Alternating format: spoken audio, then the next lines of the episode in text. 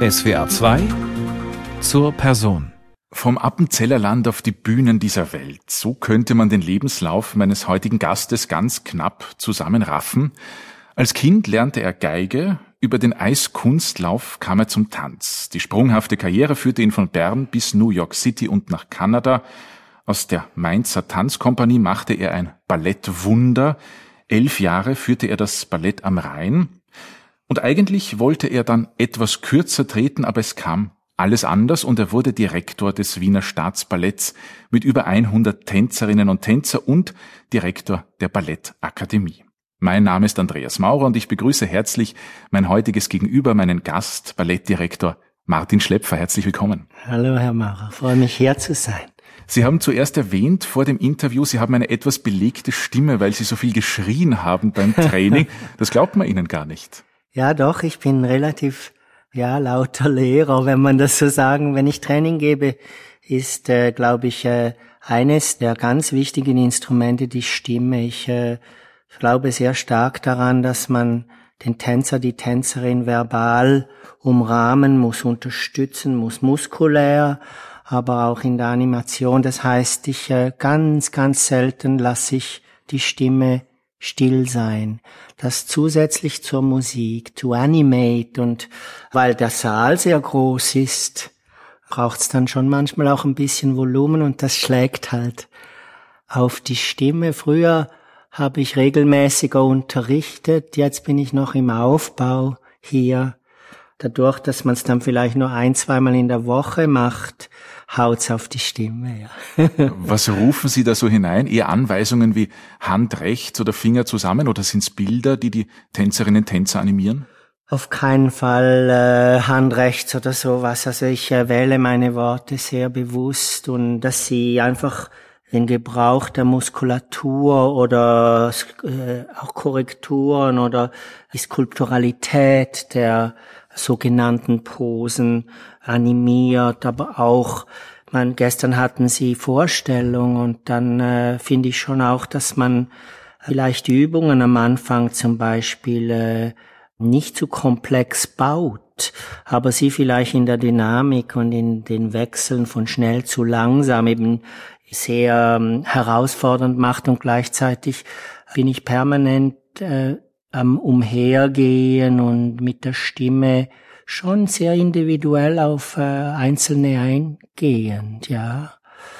Aber so klar sage ich äh, auch äh, Don't roll your foot or so, aber es ist eigentlich eher ein energetisches Unterstützen, ja. Es ist ja schon nicht äh, ohne so ein Training plus dann die sieben Stunden Proben ja. danach, oder? Das ist täglich so. Das wollte ich gerade fragen. Wir haben es jetzt hier in Wien, 12 Uhr Mittag, haben die Tänzerinnen Tänzer Pause. Wie schaut so ein Tänzeralltag aus hier an der Wiener Staatsoper? Also normalerweise, es kommt natürlich ein bisschen auf äh, die Produktionszeiten, ob man auf der Bühne ist oder nicht. Da beginnt der Tag mit 10 Uhr Training. Hier ist es reglementiert zu einer Stunde 15. Dann ist schon 15 Minuten, 20 Minuten Pause nach dem Training. Dann geht der Probenalltag weiter bis etwa 14.20 Uhr und ab drei wieder weiter bis sechs. Die Solisten könnten dann auch abends bis 8 Uhr arbeiten. Das ist ja eine hierarchisch strukturierte Kompanie. Insofern sind die Arbeitszeiten unterschiedlich, was es logistisch ein bisschen schwierig macht für jemanden wie ich. Also für einen Choreografen, ja. ja. Wir werden noch über die Diskrepanz zwischen künstlerischer Choreografie und leitender Funktion sicher sprechen. Ähm, für unsere Zuhörerinnen und Zuhörer, wir haben eine bunte Musikliste für die heutige Sendung vorbereitet. Sie, Herr Schlepfer, haben einige Stücke mitgebracht und zum Aufwärmen dachte ich mir, spielen wir etwas aus dieser Liste, einen der deutschen Tänze von Franz Schubert. Eine Minute Musik mit Alfred Brendel.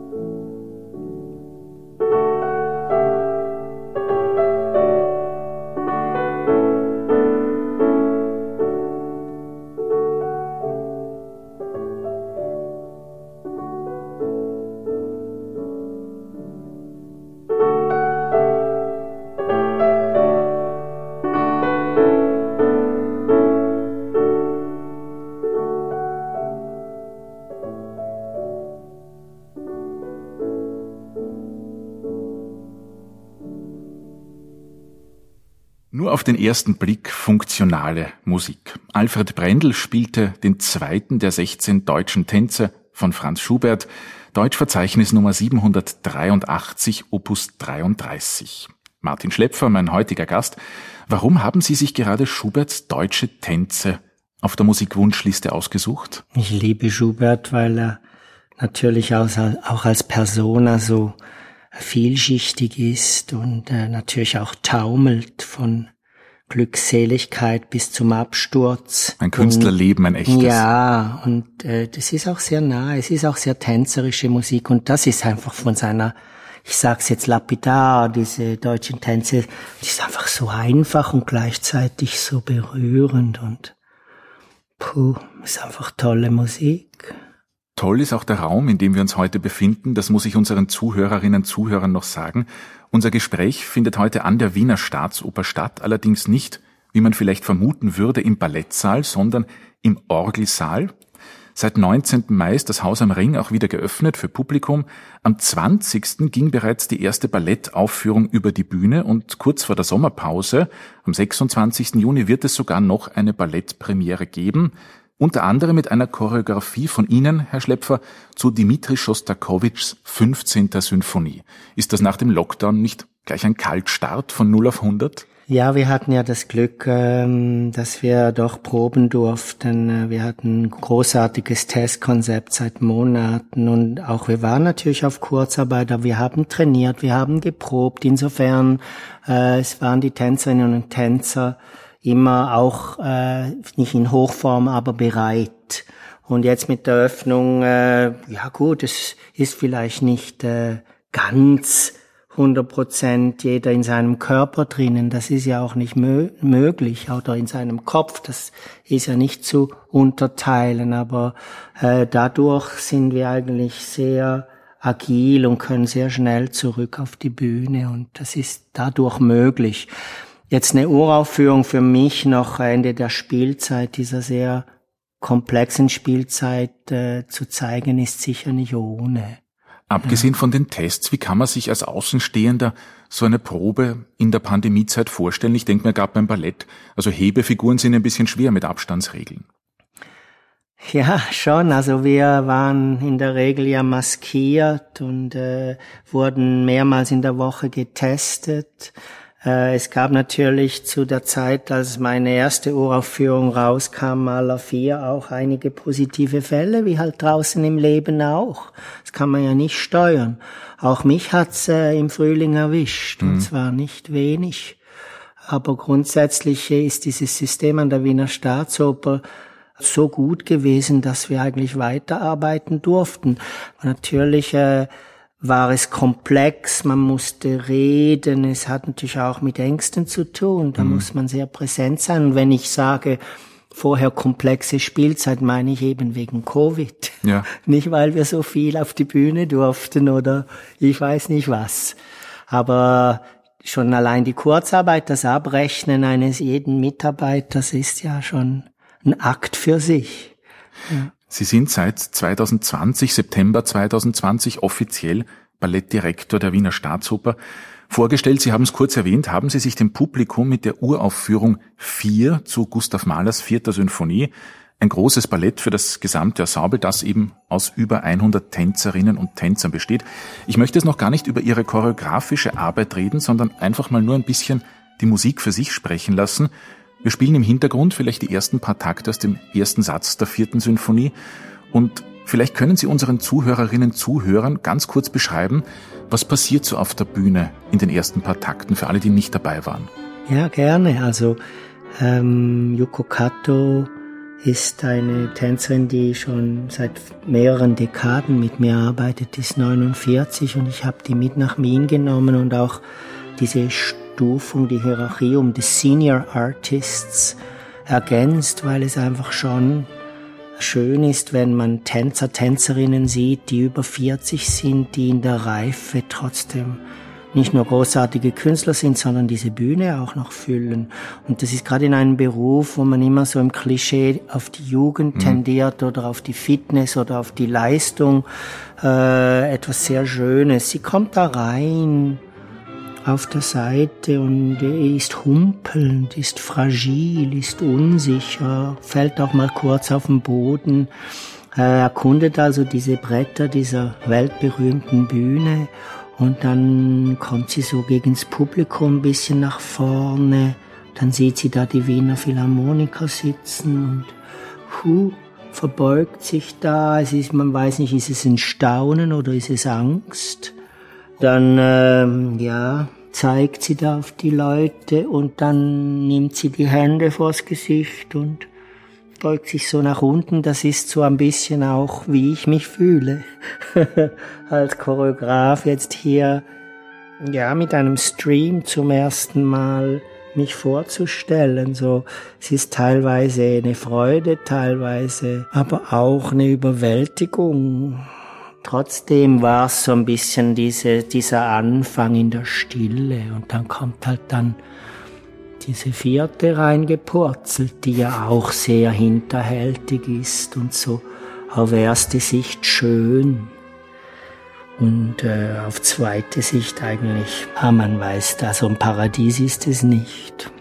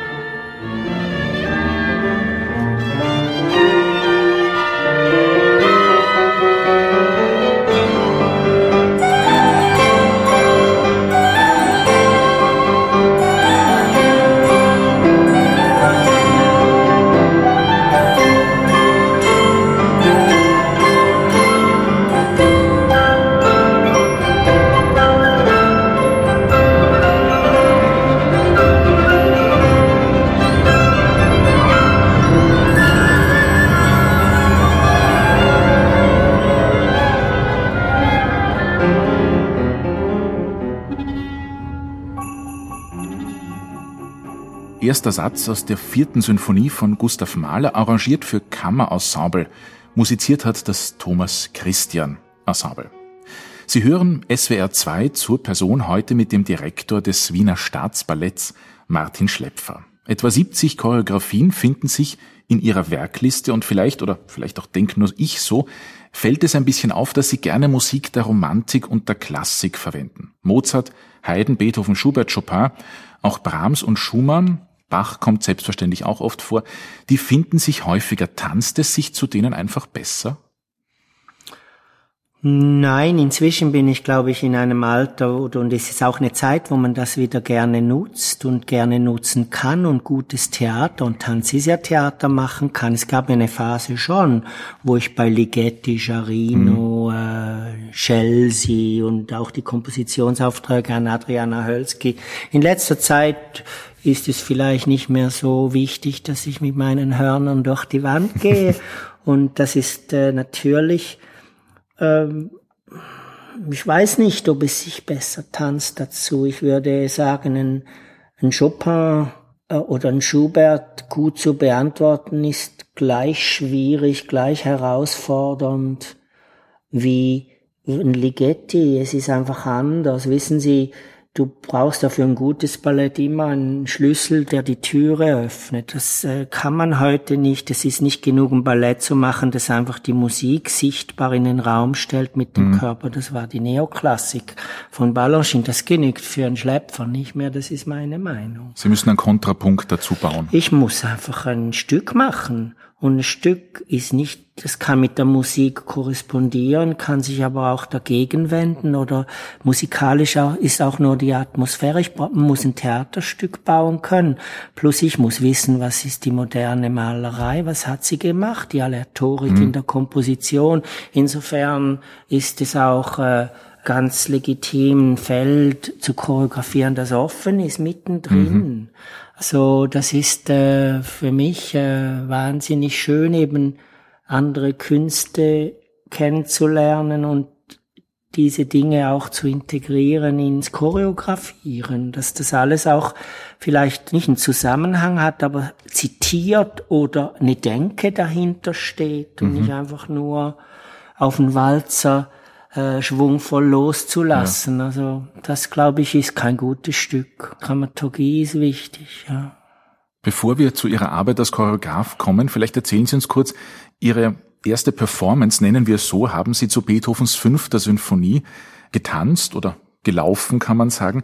Ähm, vielleicht können Sie uns ein bisschen was erzählen. Wie sind Sie überhaupt zum Tanzen gekommen? Der Weg war ja nicht so geradlinig vorgezeichnet. Nee, das war reiner Zufall. Also ich habe eins Kunstlaufen gemacht in St. Gallen auf dem Lerchenfeld und habe da die Eiskunstläufer kopiert und dann wurde ich gefragt, ob ich in den Club kommen würde. Und da habe ich mit wenig äh, Lektionen halt den Bronzekürtest gemacht zu dieser fünften Beethoven, was ja eigentlich ein Sacrilege ist, aber äh, auf dem Eis ist das mit der Musikwahl nicht so Nicht so dramatisch. Nein, äh, es ist, oder man kann sagen, es ist teilweise sehr fragwürdig. Aber ähm, da hat mich dann die eine Ballettlehrerin gesehen. Ich war schon 15,5-jährig und hat mir gefragt, ob ich ins Ballett will. Und ich wusste jetzt nicht wirklich, was das ist. Bin dann nach Hause und dann gab's eine Riesendiskussion und mein Vater hat das nicht so ernst genommen, mein älterer Bruder schon eher. Und dann bin ich dahin und dann hat's mich irgendwie gepackt einfach. Ja, es war da äh, so ein kleiner Schachtelsaal, keine Höhe. Unten war das Schuhhaus Batta auf dem Marktplatz und auf dem zweiten Stock war diese Ballettschule und als ich da so raufkam, waren da, das ist so, ein, waren da lauter Schuhe vor der Türe und dann war der Unterricht da drinnen schon und ich hörte die Musik und ich bin ewig nicht rein, also ich kam zu spät, weil ich Angst hatte zu stören und so hat mich denn das gepackt, äh, weswegen genau weiß ich nicht, ob's Ballett war oder einfach das Ausbrechen aus dem bürgerlichen Plan. Ich war nicht sonderlich gut in der Schule. Sie haben auch erzählt, ja. Ihr Elternhaus war nicht wirklich kunstaffin. Not at all. Aber es war ein gut, es war ein politisches, naturverbundenes Elternhaus. Wo Naturverbunden. Man viel diskutiert hat und viel gestritten. Ich muss das für die Hörerinnen und Hörer vielleicht kurz erwähnen. Sie sind 1959 in Appenzell im Kanton St. Gallen eben gar nicht weit von der österreichischen Grenze geboren. Ja eine eher ländlichere Gegend, die sehr, wie Sie gesagt haben, sehr naturverbunden ist. Wir werden vielleicht unten ein bisschen Musik aus dem Appenzell einblenden. Gibt es Musik, die Sie in der Heimat oder aus der Heimat geprägt hat? Ich denke jetzt an Jodler, Glocken, Hackbrett. Ach so, Hackbrett, aber auch das Zäuerli, diese äh, Chöre, diese Männer-Bauernchöre, die ja auch sehr beeinflusst sind vom Östlichen. Also das ist ja auch teilweise gar nicht tonal oder dann mhm. singen sie so in der Gurgel unten und das ist dann schon überhaupt nicht irgendwie so Folklore, sondern das ist absolut berührend und archaisch und rau. Aber das ist auch eher spät ich habe Musik sehr spät kennengelernt, ein bisschen in London, als ich in der Ballettschule war, habe mhm. ich mal zwei Schallplatten gekauft, aber auch nur weil mir das Cover gefiel. Was war da oben am Cover? Äh, Nina Simone, Baltimore mit ihrem Turban, rot, äh, und dann irgendwie das deutsche Requiem. Warum genau? Das, das war glaube ich Schwarzkopf-Discount. Aber das habe ich dann irgendwie gekauft. Aber das war's dann ja. auch. Im Hintergrund klingt jetzt wahrscheinlich kein deutsches Requiem, sondern Appenzeller Zäuerli. Was ist ja. genau ein Zäuerli für alle, die sich nicht auskennen? Ja, das sind halt einfach diese, diese, wo ein paar Männer im Stall zusammenkommen und singen. Vielleicht tun sie es auch regelmäßiger, um es zu üben, aber eigentlich sind es einfach ein paar Bauern, die da zusammenkommen und äh, plötzlich äh, vielstimmig aber in der Regel nicht mit Instrumenten mhm. gestützt, einfach ihr Ding absingen, aber in einer, ja, es hat für mich eine sehr berührende Schönheit, weil es ist nicht so eingeübt. Es ist, äh, ist es, es körperlicher vielleicht auch diese Musik? Ja, es ist körperlich, es ist rau, es ist wie, wissen Sie, es ist nicht auf Perfektion aus. Und trotzdem sind das ja Leute, die, äh, das finde ich das Schöne noch, es ist in diesem Appenzellerland dieses Musik Musik machen, Hackbrett, das Jodeln von mir aus, aber auch die vielen Formationen, Streichmusikalter, das sind eigentlich Bauern gewesen, das sind mhm. keine Berufsleute und die machen grandiose Musik. Das hat zum Beispiel auch, der Schubert hat solche Ecken und Kanten für mich mhm. eben auch, ja. Auch wenn das jetzt sicherlich more sophisticated ist, als was im Appenzellerland läuft mehr abgeschliffen vielleicht die Kanten schon. Weiß es nicht, kultivierter halt wie Wien war. Wir waren halt Bauern, oder? Wir haben dafür den Habsburgern die Steine und die Bäume. Kommen wir von der Geschichte St. Gallens wieder zu Ihrer Geschichte. Ja. Kurz zurück vom Eis ging es dann, wie Sie gesagt haben, recht schnell auf den Tanzboden. Wann würden Sie aber sagen, hat der Tanz Ihr Leben dann wirklich unter Anführungszeichen übernommen? Gab es einen Moment, wo Sie gesagt haben, that's it? Also nach der ersten Ballettstunde. Und dann gab es eineinhalb Jahre eigentlich nur Kampf zu Hause. Mein Vater ließ mich ja nicht machen mhm. und ich kann das auch verstehen und wollte, dass ich einen Beruf lerne, zumindest eine Lehre. Und dann habe ich durch einen Preis dann doch das Ticket gekriegt. Den Prix de Lausanne ja, 1977. Genau. Ja. Aber Sie haben den ja zwei Jahre später, nachdem Sie erst begonnen haben mit ja. Ballett, gewonnen. Sie müssen ein unglaubliches Talent gewesen sein, weil das mit 15 ist eigentlich relativ spät für Ballett. Man sagt das, ja. Also ich war vielleicht angstlos. Angst kam später, als ich mir bewusst machte, was es heißt, äh, auf der Bühne zu stehen oder zu choreografieren. Ja, ich war sicherlich offensichtlich Naturtalent, aber vielleicht ist es manchmal auch ganz gut. Man muss nicht irgendwie durch neun Jahre abschmirgeln in eine Ballettschule mhm. und jedes Jahr gibt's einen Schritt mehr, sondern nimmt's halt anders mal. Dafür, das äh, soll so gewesen sein. Ich hatte sicher eine enorme Sprungkraft und durch das Eiskunstlaufen vielleicht ein Feeling für Schwung. Mhm. Ja, weil ich finde, tanzen muss auch immer swing. It has to swing. Es muss ein bisschen, es darf nicht trocken sein. Nach dem Prix de Lausanne haben Sie ein Stipendium an der Royal Ballet School in London erhalten.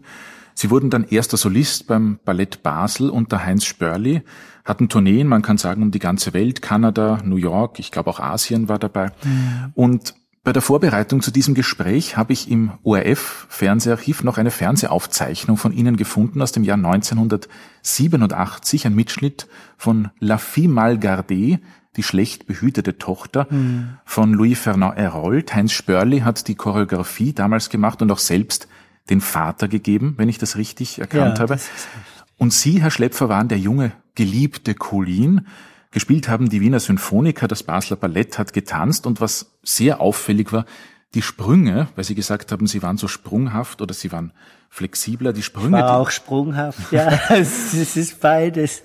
Oder Sie hatten einen guten. Nein, beides stimmt. Ich war, ich konnte springen und war sprunghaft, emotional. Ja. Aber die, die Sprünge, die Sie da gemacht haben, die sind wirklich unglaublich. Die sind schon nahe an der Akrobatik. Ja, können Sie sich noch an diese Produktion erinnern? Ja, ich kann mich gut erinnern. Das war kurz bevor ich aufgehört habe zu tanzen. Hm. Ich war gar nicht mehr im Zenit.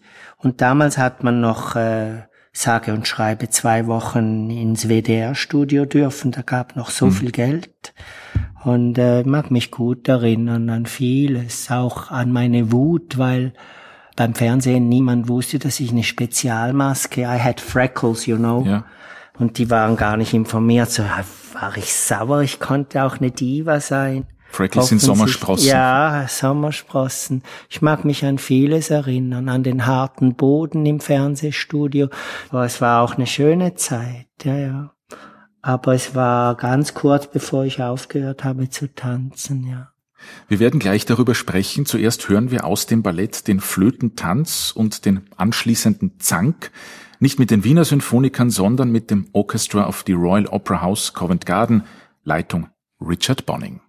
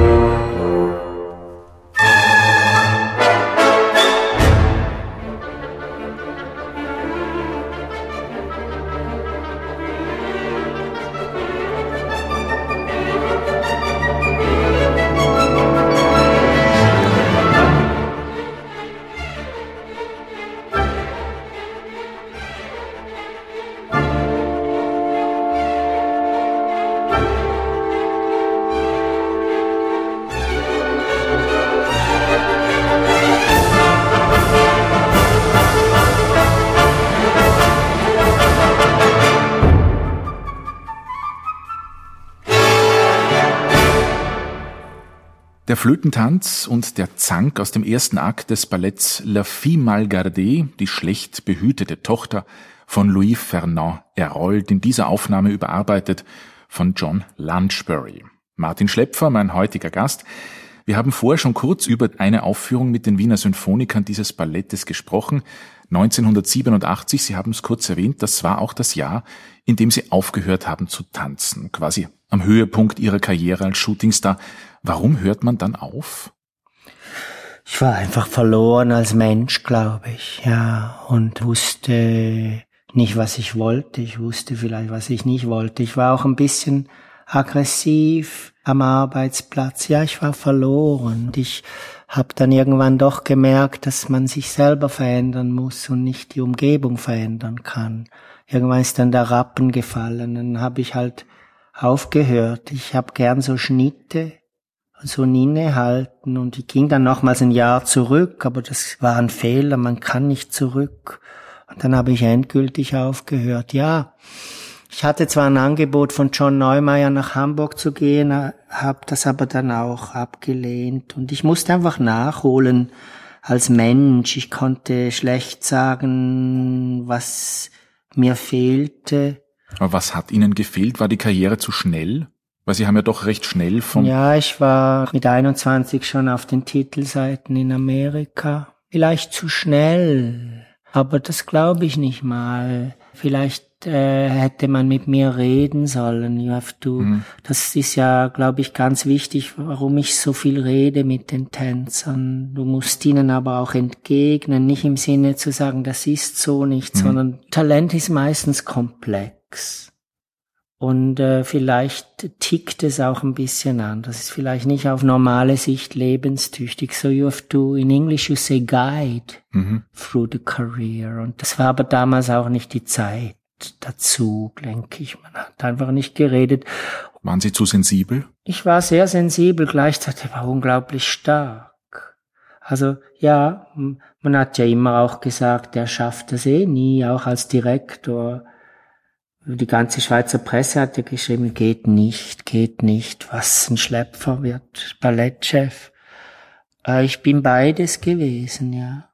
Das ist halt so, ich bin sehr unberechenbar. Das ist, glaube ich, aber etwas, was ich positiv, das war ich auch damals. Aber ich war dann fünf Jahre wirklich heute wird man sagen verloren, aber ich hatte, da mein Vater an Krebs starb, konnte ich irgendwie mit der Erbschaft auch ein bisschen im Leben rumwüten. Mhm. man musste sie auch alles noch zahlen können, oder? Wir werden gleich noch über Ihre Anfangszeit als Choreograf ja. reden. Was mir aufgefallen ist, es gibt eine Gesprächsautobiografie von Ihnen, die heißt Mein Tanz, mein Leben, erschienen im Henschel Verlag. Da sagen Sie den schönen Satz, das Leiden und der Schmerz in meinem Herzen mussten einfach sein. Gut, warum dieser Herzschmerz war, ich hatte den über viele Jahre, eigentlich permanent. Ich weiß nicht, war es eine Sehnsucht, war es eine Unzufriedenheit. Das musste sein, um, ich meine das jetzt nicht, weil ich mich so wichtig nehme, um einfach erwachsen zu werden im richtigen Sinne. Ich bin immer noch ein Kindskopf, aber erwachsen im Sinne, dass man sich selber nicht so ernst und wichtig nimmt. Und dazu brauchte ich halt diesen Schmerz und diese Selbstanalyse und zu sagen, okay, ich schneide mich jetzt von meinem liebsten Beruf weg und weiß nicht wohin. Und eigentlich erst 94, als ich wieder Ballettdirektor mhm. wurde, hatte ich wieder einen Halt. Und dadurch wurde ich reif und dadurch, dass ich aufgehört habe, immer den anderen die Schuld zu geben, sprich meinem Arbeitsplatz, mhm. sprich meiner Umgebung, sondern mal einfach sage, okay, mir geht's nicht gut, aber ich bin daran selber schuld oder zumindest bin ich daran beteiligt. Und jetzt muss ich das irgendwie aushalten und vielleicht komme ich da durch und vielleicht komme ich da nicht durch. Durch diesen wirklich äh, für mich persönlich schmerzhaften Prozess. Ich, das hat sicher jeder Mensch auf seine Art und Weise. Bin ich äh, an einen Ort gekommen, wo es mir heute sehr gut geht und auch in der Karriere sehr gut geht. Wissen Sie, ich bin in diesem Beruf, weil ich darin mit den Tänzern was erarbeiten möchte, weil er toll ist, aber sicherlich nicht wegen der Karriere. Aber das hat alles mit dem zu tun, dass ich mich als Hochbegabung eigentlich niederschoss, selber. Ich habe mich mhm. äh, weggeschnitten, um einfach als Mensch zu reifen, weil ich war wirklich unreif. Es war so ein, wissen Sie, einerseits gehst du auf die Bühne und die Leute äh, finden dich grandios und andererseits im Leben weißt du gar nicht, was zu tun ist. Und das musste ich irgendwie aufholen. Und diesen Instinkt hatte ich eben. Sie sind dann nach New York City abgehauen, haben Sie gesagt? Ja, ich habe da eine Schule eröffnet. Mit, mit Mitte 20? ja, mit, mit, mit dem Kredit von meinem Vater. Und ein Jahr später habe ich sie delegiert und bin, als er dann auch starb, er war ja ein sehr autoritärer Mensch, bin ich dann nach New York vier Monate, weil David Howard, der Lehrer drüben, sagt, Martin, du musst tanzen, was tust du? Meine Mutter hat fast den Schlag getroffen. Ja, ich bin dann einfach vier Monate nach New York, ja. Und habe trainiert wie ein Wilder, also das war schon auch schön. Es war immer mein Traum, in Amerika zu reüssieren.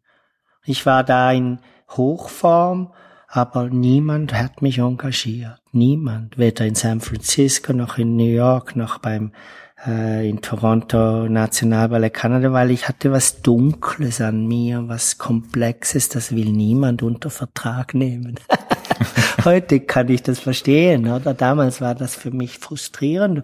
Und was blieb? Ich ging dann nach Bern in eine munzig kleine Kompanie als Solist und das hat auch nur ein Jahr gedauert. Das war's dann mit Tanzen. Sie hören SWR 2 zur Person Martin Schlepfer. Die nächsten sechs Minuten gehören Sergei Prokofjew.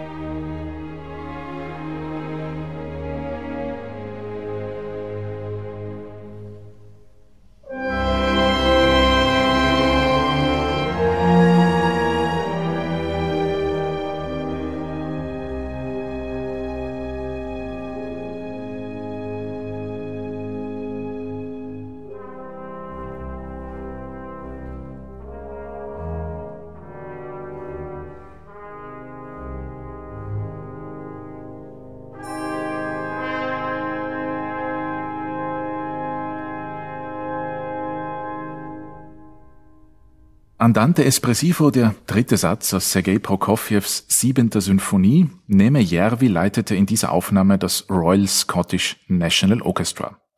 Martin Schlepfer, Ballettdirektor des Wiener Staatsballetts, ist mein heutiger Gast. Sie haben die siebente von Prokofjew vor zwei Jahren, glaube ich, ebenfalls choreografiert. Bleiben wir aber noch ein bisschen bei Ihrer Biografie. Sie haben vor dem Stück erzählt, Sie waren einerseits auf der Bühne in Hochform, andererseits privat etwas verloren. Wenn wir die Biografie kurz weiter anschauen, 1994 kam das Angebot, Ballettdirektor und Chefchoreograf am Stadttheater Bern zu werden. Sie haben es bereits erwähnt, es gab relativ viel Gegenwind von der Tanzpresse. Sie haben dann auch die Erbschaft ihres Vaters in das Berner Ballett gesteckt. In Mainz haben sie dann die Kompanie in ein Ballettwunder verwandelt und sind dann nach einer Pause ans Ballett am Rhein. Warum vom Ballettwunder zum Ballett am Rhein?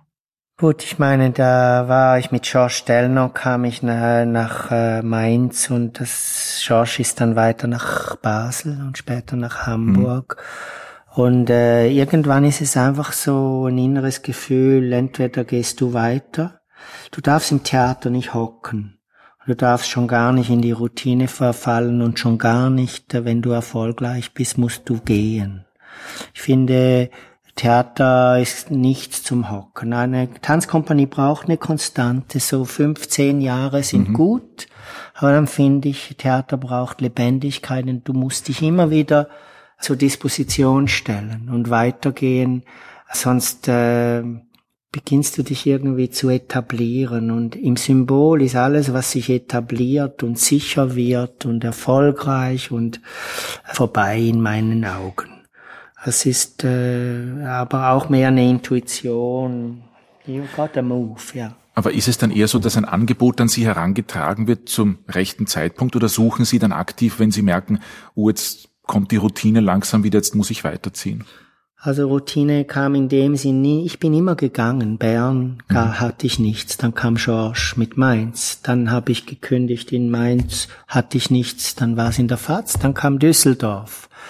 Und so mit Wien war es ähnlich. Also ich habe noch nie was gesucht, weil ich natürlich auch jemand bin und da bin ich halt ein bisschen Außenseiter. Ich bin nicht äh, einer der Tanzschaffenden, die jetzt tagtäglich acht Stunden von sich behaupten könnten, der Beruf und die Berufung und das, was ich tue, würden mich so überzeugen. Ich bin sehr ambivalent dem Ganzen gegenüber. Das kann aber auch eine Qualität sein. Aber ich bin jetzt sicher nicht der, der sagt, oh, ich habe eine Message. Die Frage ist für mich äh, sehr intim und persönlich, kriege ich ein gutes Stück hin. Gut, Sie haben aber vor Wien trotzdem noch andere Angebote bekommen. Ich glaube, der Staatsballett Berlin war ja. auch dabei. Wie hat man Sie nach Wien gelockt? War das Angebot so viel besser oder war Wien attraktiver als Berlin? Nein, also Berlin war halt davor und Berlin gab es ja mehrere Anläufe schon damals bei der komischen Oper. Es ist dann einfach so, dass ich gesagt habe nach in Düsseldorf, wenn ihr mich behalten wollt, müsst ihr mir ein Balletthaus bauen.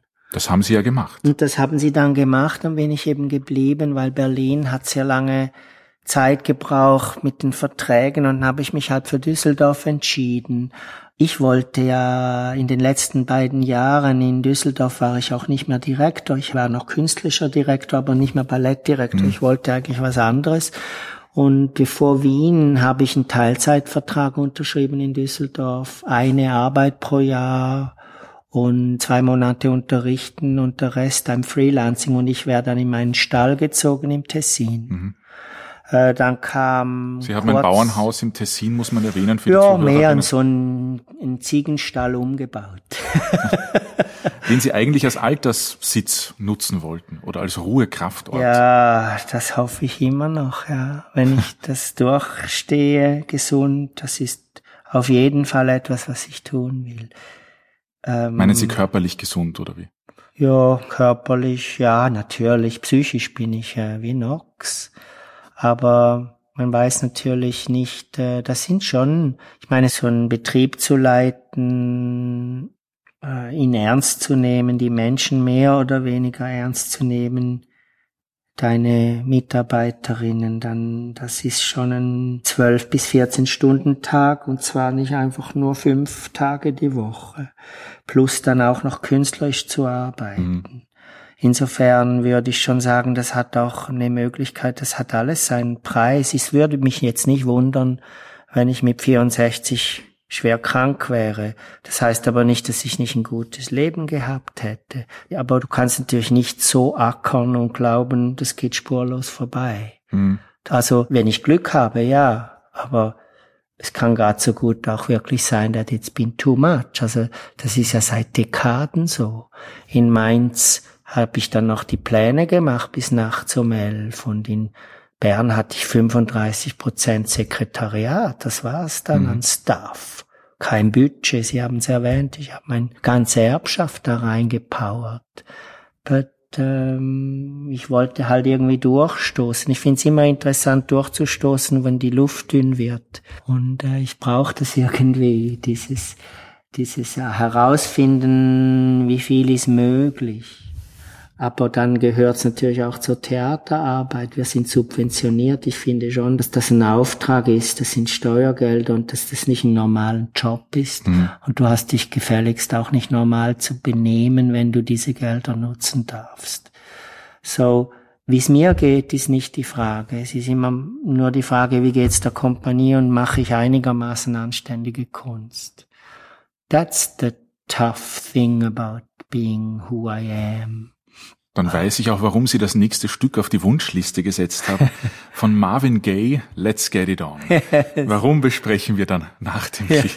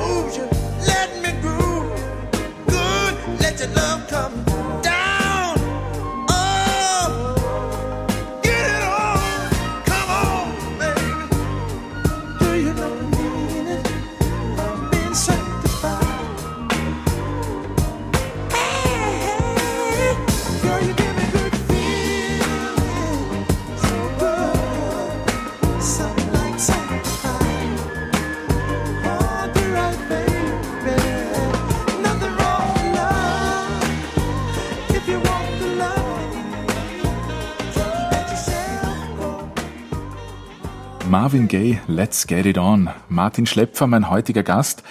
Warum haben Sie sich gerade dieses Lied ausgesucht? Ach, es hat einfach so eine Sinnlichkeit und einen Swing und äh, es ist natürlich auch eine Zeit, wo man irgendwie noch zu seinen Gefühlen und auch zum Eros gestanden ist, was nicht so pseudomoralisch sauber. Ja, das war halt eine Persona, aber es ist einfach, äh, it makes you feel good, ne? Apropos Persona zur Person, Martin Schlepfer hier in SWR 2. Nun sind Sie in Wien gelandet. Sie haben einmal erzählt, ich muss in Wien nicht glücklich werden. Das ist ein Zitat von Ihnen. Hat Sie Wien mittlerweile überzeugt, trotz 12 und 14 Stunden Tagen? Also Wien hat natürlich eine wunderbare Energie und eine Lebensqualität. Das ist äh, unstrittig. Was ich damit meine, ist, glaube ich, dass man mit meinem Beruf und meinem Auftrag nicht unbedingt ankommt in einer Stadt. Das ist, glaube ich, unabhängig von der Stadt, weil das Engagement, ich weiß nicht, das, was einem umgarnt in dieser Profession, einfach äh, alles dominiert. Insofern, mein Auftrag ist es, eine gute Arbeit zu machen und eine, äh, ja, äh, Heißt aber, das aber, Wien ist für Sie nur eine Art Durchgangsstation auf dem Weg wohin auch immer? Nein, äh, es ist sicherlich meine letzte Station als Ballettdirektor. Das ist ja klar, ich bin 62 bald.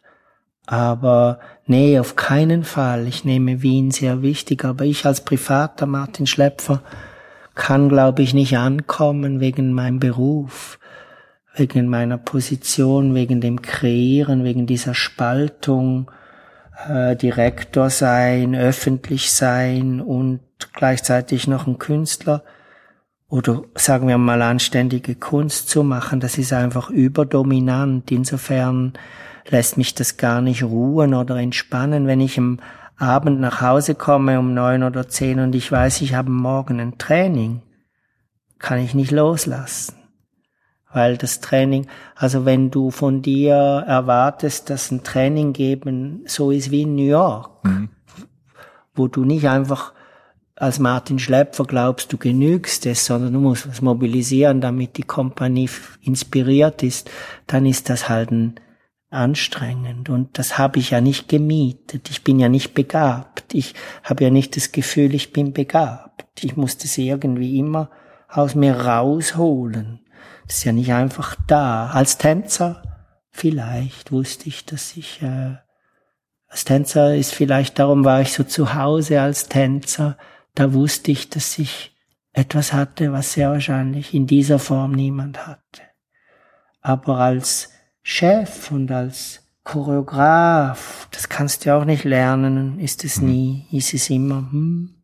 Keine Lieblingsorte in Wien, an denen Sie sich hinsetzen, Kraft tanken, eine Melange trinkt. Mittlerweile darf man wieder, wie man sagt. Ja, das kommt hoffentlich schon noch. Also Lötzleinsdorf finde ich noch schön, ging ich mal, aber das ist nur, weil ich dachte, so, jetzt geh mal an einem Sonntag und mach mal einen Spaziergang und, und tu mal was für dich da bin ich einfach ins Tram und dann war es halt Plötzleinsdorf.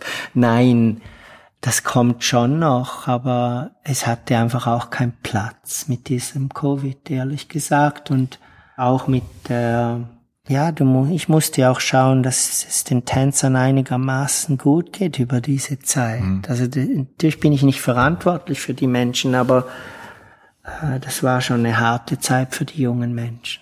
Für Sie auch, wie wir gehört haben. Ja, auch, ja. Ja, ja. An dieser Stelle würde ich sagen, spielen wir wieder etwas Musik, um die Brücke Deutschland-Österreich noch ein bisschen zu bauen. Johannes Brahms variiert Josef Haydn.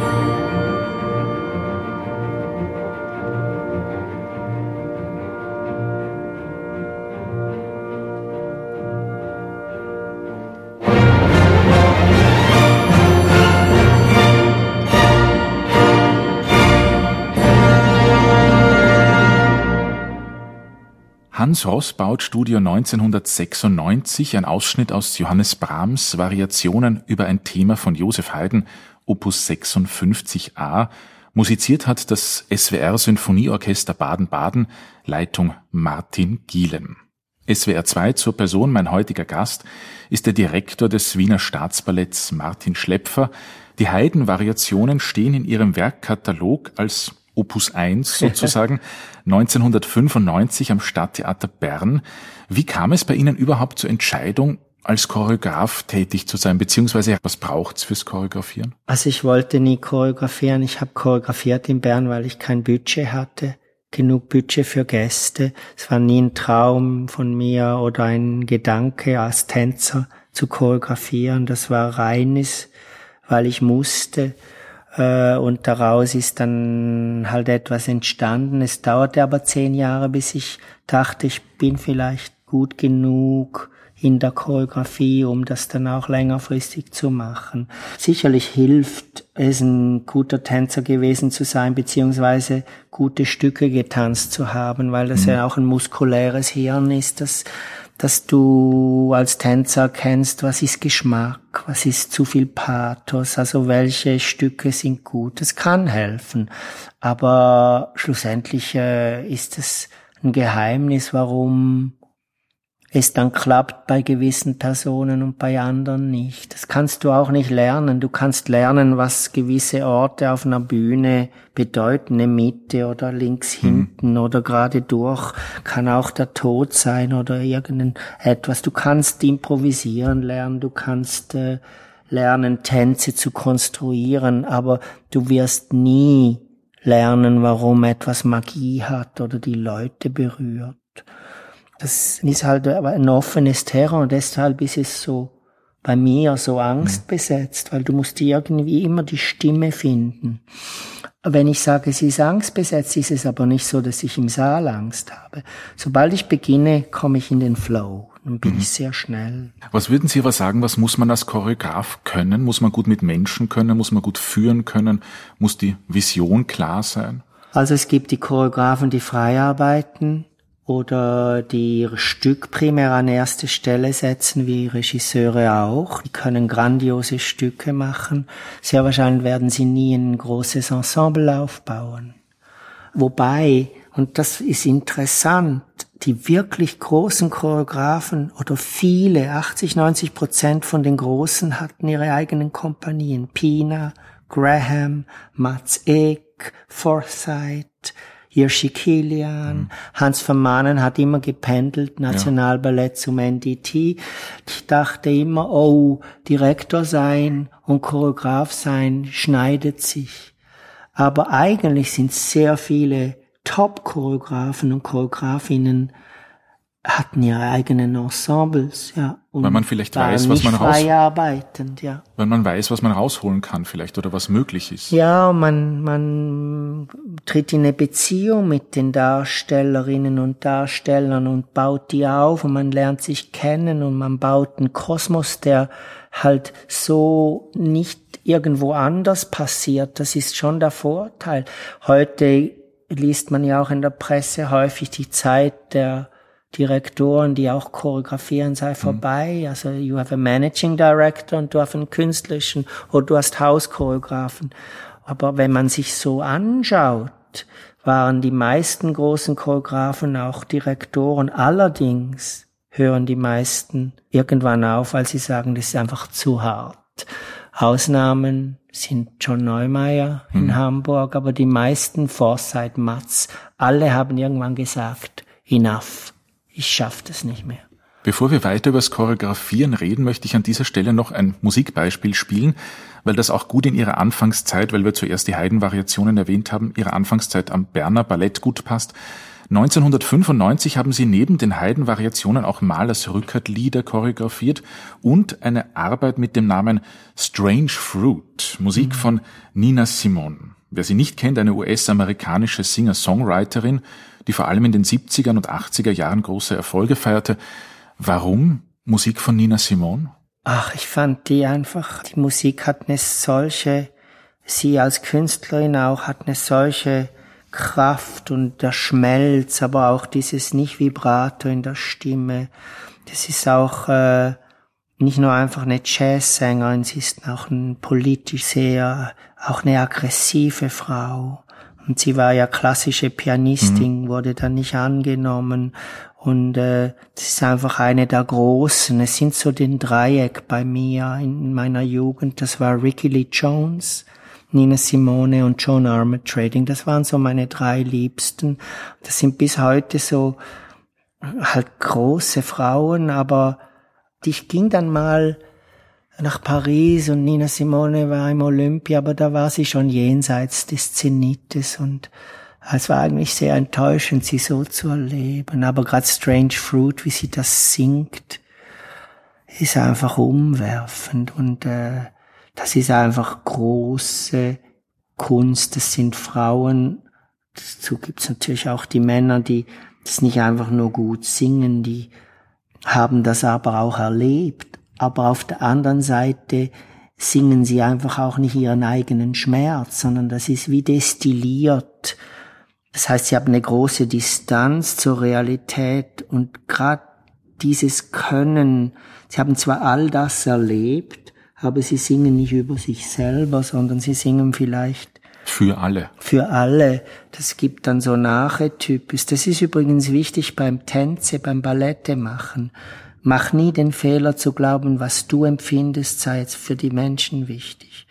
Deine Aufgabe, ein gutes Stück, tangiert immer irgendetwas in den Zuschauerinnen, Zuschauern, das nichts mit dir persönlich zu tun hat, sondern du musst eine Übersetzung finden.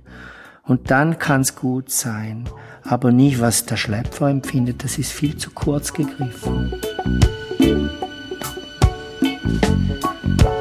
Beat up little seagull on a marble stair.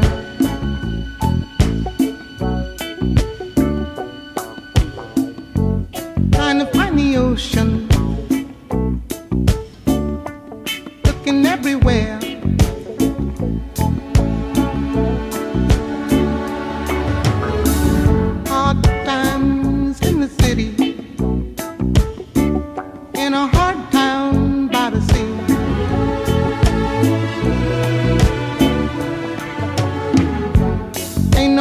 run to. There ain't nothing here for free.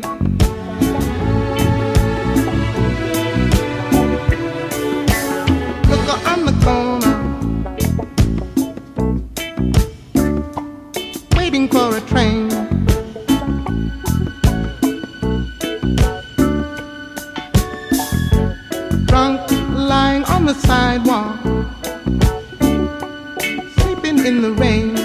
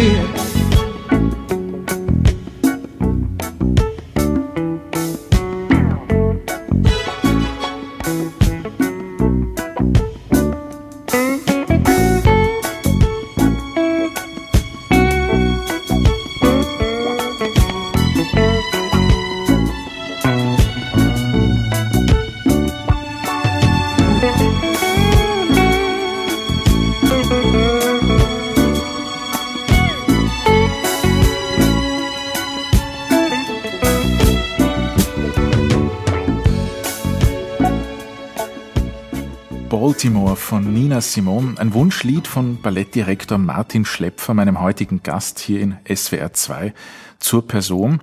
Sie haben zuerst schon gesprochen, Nina Simone singt nicht nur ihren Schmerz, sondern ist quasi ein Archetypus, sie singt für uns alle. Was mich schon die ganze Zeit interessiert, hört man als Tänzer, als Tänzerin vielleicht anders? Empfindet man Musik automatisch körperlicher? Gute Frage. Also hören Sie vielleicht mehr auf Rhythmen oder auf Sprachrhythmen vielleicht auch? Also kann immer nur von mir reden, weil ich die mhm. anderen nicht kenne und empfinde. Natürlich äh, ist Rhythmus etwas sehr Wichtiges für den Tanz. Äh, für mich als Choreograf ist er nur ein Teil der Rhythmus eines großen Kuchens mit verschiedenen Abschnitten. Also als Tänzer habe ich die Musik immer mitgesungen. Ich hatte immer Mühe zu zählen, obwohl ich ja auch Instrumente gespielt hatte, allerdings schlecht. Geige war ganz schlecht. Ich habe es gehasst, aber trotzdem hatte ich eine gewisse Basis. Auch heute bin ich Choreograf, der Musik nicht zählt, nur hört. Mhm. Äh, bin aber in einer Tanzwelt, die fast alles zählt. Ich finde, die Musik zu zählen degradiert sie. Du hörst nicht hin, was mhm. es ist. Musik ist ja nicht nur Rhythmus, aber das ist mein Verständnis davon. Ob, ja, ich denke, ein Tänzer, die meisten Tänzer sind hochmusikalisch. Wissen Sie, wenn man sich bewegt, ist ja die Musik nicht einfach nur, du bist ja nicht einfach nur, sagen wir, ein stehender Organismus, der dich dann mhm. auffängt und hört, sondern du bist ja irgendwo im Raum und du bist vielleicht auch in einer Schieflage mhm. mit dem Kopf oder du drehst. Also ich glaube schon, Musik geht dann rein ins Ohr und das wird im Körper äh, verschleudert, ja. Äh, insofern erleben wir das sicherlich anders. Was auch toll ist, ein Tänzer, eine Bewegung kann so präzise beginnen wie die Musik selber, ohne dass du zählst. Du reagierst so fast auf die Eins. Das ist unglaublich. Hm. Das ist eigentlich schöner, als zu wissen, dass die Bewegung auf die Eins muss oder auf die Zwei ist, zu hören und zu reagieren, weil das ist das Ehrlichste. Reagieren Sie dann, wenn Sie an Choreografien rangehen, zuerst auf die Musik oder denken Sie sich schon eine Handlung aus und finden dann die Musik dazu? Ganz selten. Äh, wie bei Schwanensee oder Appenzeller Tänzen gibt's zuerst die Idee, eine Handlung, mhm. Erlebnisse aus dem Appenzeller Land.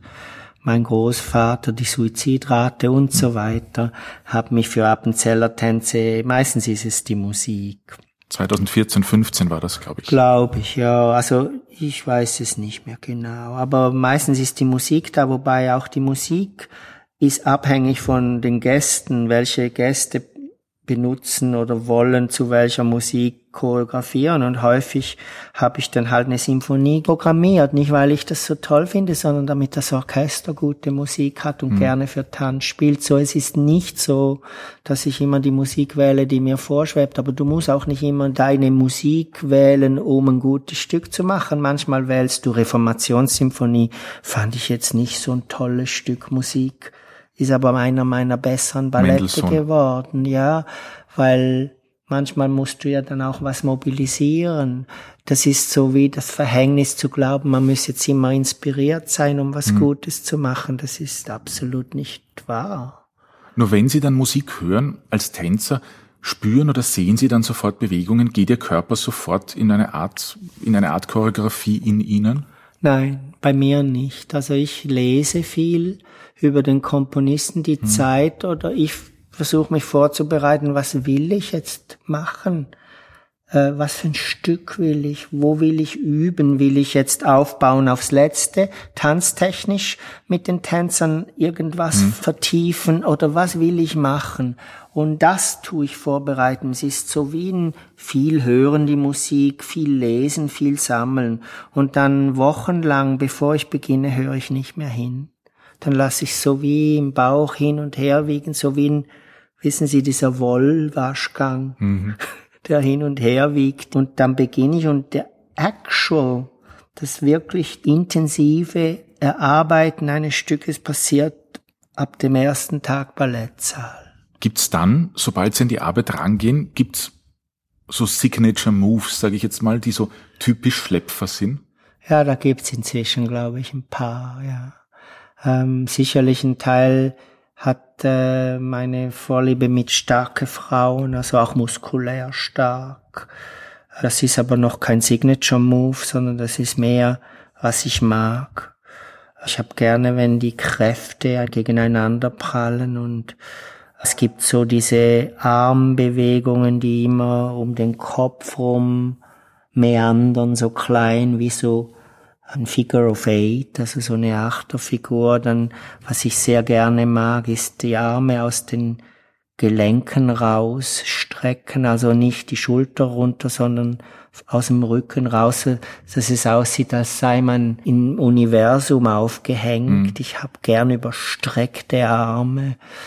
Und dann natürlich der Spitzenschuh, wie ich ihn handhabe, sehr metallisch, sehr possessiv, fast, ich nenne es ja den Phallus der Frau. Und also nicht apollynisch vertikal wegschwebend, sondern eher ein Instrument, eben ein Schuh, der auch äh, Grenzen setzt. Ähm, drum, ich färb den auch nie ein, damit hm. er irgendwie mit dem Fuß und dem Bein eine Linie baut. Ich finde, das ist ein Schuh, den muss man sehen. Ja, das ist sicherlich auch ein bisschen. Typisch Schlepfer. Ein ich denke, ja. Für das nächste Musikstück greife ich wieder auf Ihre Wunschliste zurück. Ludwig van Beethovens Klaviersonate Opus 111. Wir blenden das Stück im Hintergrund schon ein bisschen ein. Aber vielleicht können Sie uns noch erzählen, es ist eines Ihrer Lieblingsstücke, aber warum gibt es dazu noch keine Choreografie? Ist einfach zu groß. Das kann man nicht choreografieren. Vielleicht ähm, müsste ich das choreografieren kurz bevor ich aufhöre dann es ist einfach zu groß. Es ist in meinen Augen eines der größten Musikwerke. Es ist jeder Symphonie ebenbürtig. Ich plädiere große Musik für Tanz, weil wir versuchen ja nicht mit der Musik in Konkurrenz zu treten, aber es gibt zwei, drei Werke, die, das ist eines davon. It's too big.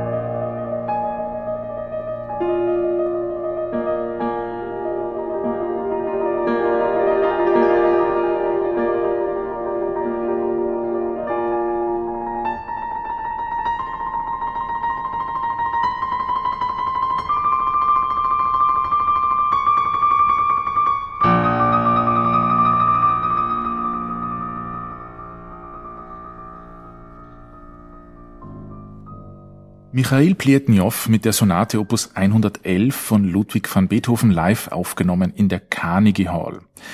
Im September 2020 ist Martin Schlepfer Ballettdirektor des Wiener Staatsballetts geworden. Das Ballett am Rhein hatte 45 Tänze, in Wien sind es nun über 100. Sie haben das Haus zudem in schwierigen Zeiten übernommen. 2019 wurden Missstände in der Ballettakademie aufgedeckt. Wir müssen das nicht näher thematisieren. Aber vielleicht können Sie uns trotzdem sagen, wie gewinnt man Vertrauen zurück? Indem man überzeugt und indem man nicht schummelt.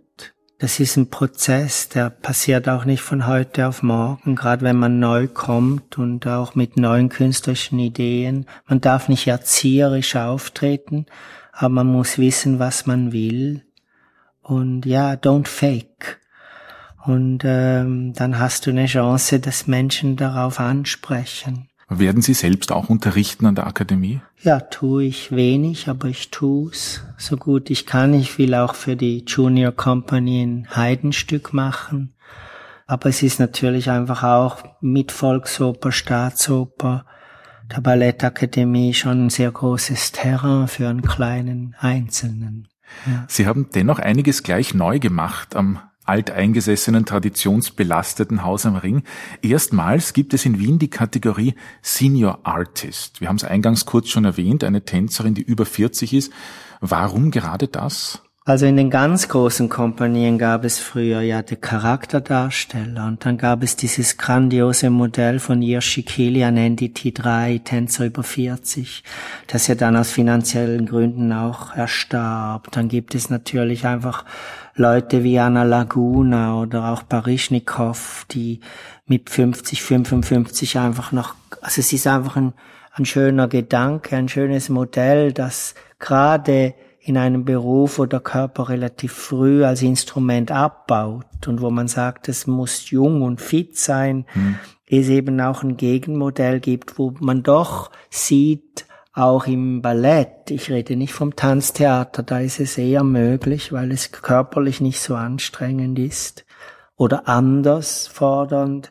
Aber gerade im Ballett zu sehen, dass es noch 50-Jährige gibt, auch für die Jungen, die die Bühne füllen, die die Lebenserfahrung haben und noch im Beruf stehen dürfen und äh, ja Vorbild sind, vielleicht den Jungen auch zeigen, es geht nicht immer nur um die Anzahl der Pirouetten oder die Höhe mhm. der Sprünge. Das ist etwas sehr Wertvolles, zudem es natürlich für einen Choreografen einfach eine Art Farbe ist, die du sonst nicht hast. Also ich, ich sage ja nicht wertend, ein 20-Jähriger kann das ja auch alles spüren. Aber jemand, der es erlebt hat, den Schlamm und der diesen Beruf immer noch liebt, das ist halt dann schon ein schönes Ding. Sie wollen generell in Wien mehr Company Spirit in das Haus am Ring bringen. Dazu haben Sie überlegt oder haben geplant, offene Klassen einzuführen. Ich nehme an, die Covid-Pandemie hat das etwas verhindert. Aber was kann man sich unter diesem Modell vorstellen? Gut, es ist natürlich früher, als man in New York war, gab es diese offenen Klassen. Man konnte als Tänzer einfach irgendein Studio gehen und mit, ja, ich weiß jetzt nicht, acht Dollar ein Training nehmen und wieder gehen. Also auch hausfremde Leute. Ja, sozusagen. auf ja. jeden Fall. Und äh, ich habe das dann in Mainz eingeführt und da kamen Leute aus ganz NRW am Samstag, auch ein bisschen in Kontakt zu treten mit der freien Szene zum Beispiel. Die kommen, also wir wir bieten als Wiener Staatsballett in unseren Räumlichkeiten ein Training an und das gibt ja auch wieder eine, eine kleine Offenheit raus, dass man nicht einfach hinter diesen Mauern hockt. Äh, und es gibt Austausch und ist auch ein bisschen Lobbyarbeit im kleinen Sinne. Mhm. Also man ist dann als Schlepfer nicht einfach nur auf der Flucht und ist so dieser Ballettdirektor, sondern er ist angreif, also man kann mich dann anfassen, metaphorisch gesprochen, Natürlich. und öffnet sich. Ich finde das einfach eine schöne Geste in einem Betrieb, der ja schon seine Reglemente hat und seine Vorstellungen, Arbeitszeiten und Betriebsräte. Also das ist ja alles richtig und aber trotzdem ein Zeichen in die Stadt rein tut. Das ist ein Versuch. Also. Ein Versuchslabor. Auch, ja. Jetzt sind Sie aber nicht nur Tänzer, Sie sind auch Choreograf oder hauptsächlich Choreograf. Ähm, würden Sie auch oder werden Sie auch den choreografischen Nachwuchs fördern? Gibt es da Ideen dazu? Ja, wir planen das ab nächster Spielzeit zuerst bescheiden zu etablieren und äh, ich finde, das gehört natürlich auch dazu, wobei es nicht nur darum geht, jetzt irgendein Talent zu entdecken, das choreografisch irgendwann reüssieren wird, sondern es ist natürlich auch so, dass wenn Tänzer die Seite wechseln, erfahren sie, was das bedeutet, Menschen leiten, selber ein Stück zu machen. Äh, insofern werden sie wissender, eventuell auch demütiger. Äh, das bereichert wieder die Kompanie an und für sich, mhm. wenn dann irgend noch ein Talent daraus erwächst, umso besser. Aber ich habe das äh, in Mainz gemacht, in Bern gemacht, in Düsseldorf gemacht, in verschiedenen Arten, nicht immer gleich und möchte es auch hier ähm, integrieren, beginnen ab nächster Spielzeit damit, ja. In dieser Spielzeit werden wir, dürfen wir in Wien noch eine Choreografie von Ihnen erleben. Am 26. Juni, kurz vor der Sommerpause, eine Premiere. Tanze, Bilder, Symphonien. Unter anderem vertanzen Sie, unter Anführungszeichen, Dimitri Schostakowitschs 15. Symphonie. Wir werden im Hintergrund schon einen Teil einblenden. Vielleicht können Sie uns aber schon kurz einen Vorgeschmack geben. Was werden wir da sehen auf der Bühne? Oh, es ist natürlich ein, ein sehr großes Stück Musik. Eigentlich habe ich äh, es aufgebaut. Äh, der Abend beinhaltet ein Werk von Balanchine zu Stravinsky, Ratmansky, Mussorgsky. Und äh, Schostakowitsch, der Schostakowitsch dachte ich einfach, ist schon als musikalischer Bau hier hm. richtig. Was spüren Sie bei Schostakowitsch? Ja, gut, das ist natürlich eine Biografie, die unglaublich mhm. ist. Mhm. Und das kommt alles dazu. Dann ist dieses, was hinten im Unterbau ist, nicht nur jetzt äh, an, an Kritik an Stalin und allem. Es ist dieses, wobei die 15. schon eine große, es ist nicht mehr so zynisch ironisch. Ich finde, das ist schon ein, merkt, dass er auch krank war. Aber ja, es ist schwierig zu sagen, es ist, ich bin noch mittendrin und ich würde jetzt nie sagen, oh, das wird was, das dazu ist es zu früh. Das sollen dann andere beurteilen, aber als, als Komponist ist er natürlich auch einfach unique, you know, das ist einfach ein großer, weil es auch in seiner Art und Weise äh, keinen Vergleich gibt. Er ist wie Maler oder Schnittke. Schnittke ist anders modern, aber es ist einfach ein unaustauschbar Schostakowitsch. Es gab niemand. Und dann ist es wieder ganz anders als Prokofjew. Und es ist einfach auch die Bio, die, also seine Bio, die einfach einen Nährboden baut. Aber es ist eben auch dieser Rucksack. Was du hörst, ist einerseits das, was du hörst und das ist grandios komponiert, aber das ist nur die Hälfte. Darum ist er so spannend für Theater, finde ich, jetzt hm. für mich. Ja. SWR 2 zur Person Martin Schlepfer.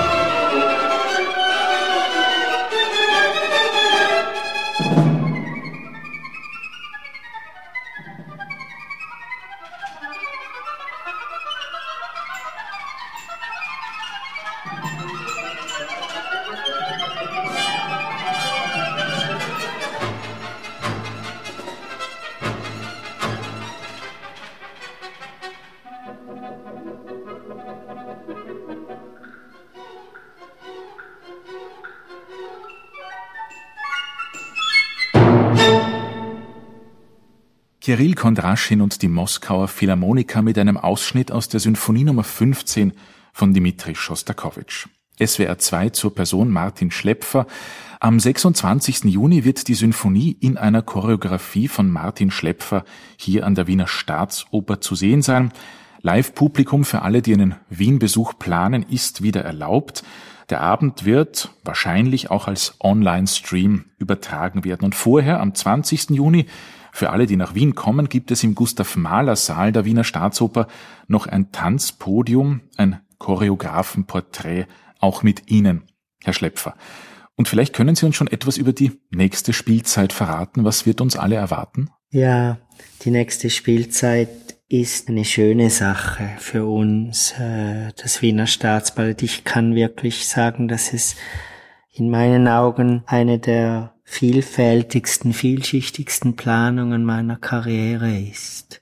Einerseits haben wir natürlich das klassische Repertoire, das wir weiterpflegen mit Onegin, Giselle und Schwanensee. Andererseits kommen ähm, die Arbeiten von Balanchine und Robbins weiter vor, aber auch Uraufführungen wie von Marco Göcke, dem sehr wichtigen deutschen Choreografen. Ich äh, arbeite zusammen mit Susanne Bisowski, der mhm. Wiener Designerin, die ich großartig finde. Es kommen Erneuerer wie Lucinda Childs, The Queen of Minimalism, if mhm. you want, äh, Werke von Anne-Therese de Kersmaker, Cunningham stehen und dann vielleicht für mich das abendfüllende Werk ist äh, Seasons von Haydn. Die Jahreszeiten. Jahreszeiten, wo ich weiter arbeite mit Chorsolisten, also auch ins Haus hineingreife mit Antonini mhm. als Dirigenten. Das ist für mich eine große Ehre, dass er das dirigieren wird. Und das ist ein Spielplan, der die Diskussion hoffentlich annulliert äh, zwischen Klassik, Neoklassik und zeitgenössischem Tanz, das eine Adresse wie das Wiener Staatsballett beides zu zeigen hat, als Sparte, wie das hm. in der Musik oder im Konzert oder beim Schauspiel und der Oper ganz normal der Fall ist, ist das eine und dass man das einfach aufhört gegeneinander zu denken. Ich nehme an, das wird Ihnen auch gelingen. Wir wünschen Ihnen jetzt schon alles Gute für die neue Spielzeit. Das war SWR 2 zur Person mit dem Direktor des Wiener Staatsballetts Martin Schlepfer. Wie immer finden Sie die Sendung auf unserer Homepage unter www.swr2.de und sieben Tage lang in der SWR 2 App. Jetzt geht es weiter mit den Nachrichten, anschließend mit dem Magazin Lesenswert. Danke, Herr Schlepfer, dass Sie sich ja, heute Zeit genommen haben. Und toi toi toi für die kommende Spielzeit ja. und die kommende Premiere. Danke sehr. Mein Name ist Andreas Maurer. Noch einen schönen Sonntag.